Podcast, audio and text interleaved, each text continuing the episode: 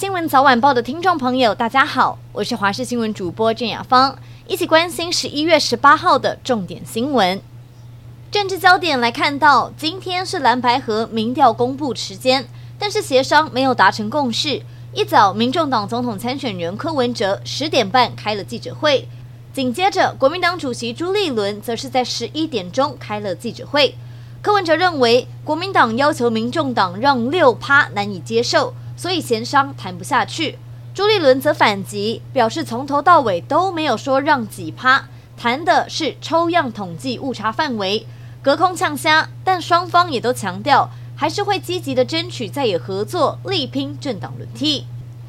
台北大巨蛋今天首度开放，之前在闭门测试赛，有选手跟教练反映。巨蛋的天顶还有座椅可能会有吃球的状况，不过今天的测试赛，亚锦赛中华队的球员普遍表示影响不大。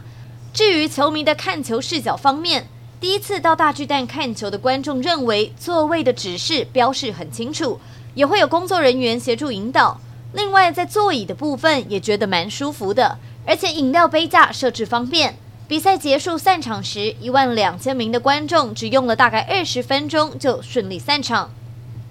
玉龙纳智捷球队有九名球员涉入假球案，重创球队，遭到检调搜索约谈，其中更包括了曾经拿下 SBL 年度 MVP 的球员柯敏豪，讯后遭到收押。其余的八名球员则是以十万到三十万元交保。不过面对媒体，他们是一脸惶恐，不愿意多谈。另外，玉龙的前助理教练邱继伟被认定可能就是组头，还放球板给球员，一手操控比赛。目前以十五万元交保，球团的名誉大损，现在也终于出面回应，表态将会和涉案球员立即终止契约。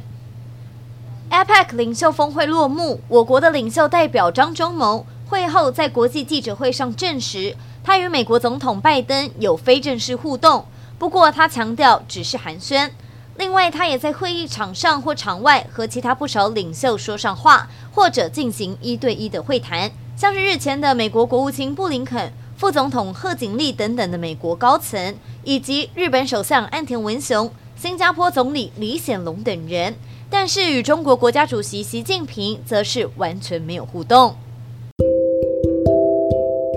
以上就是这一节的新闻内容，非常感谢您的收听，我们下次再会。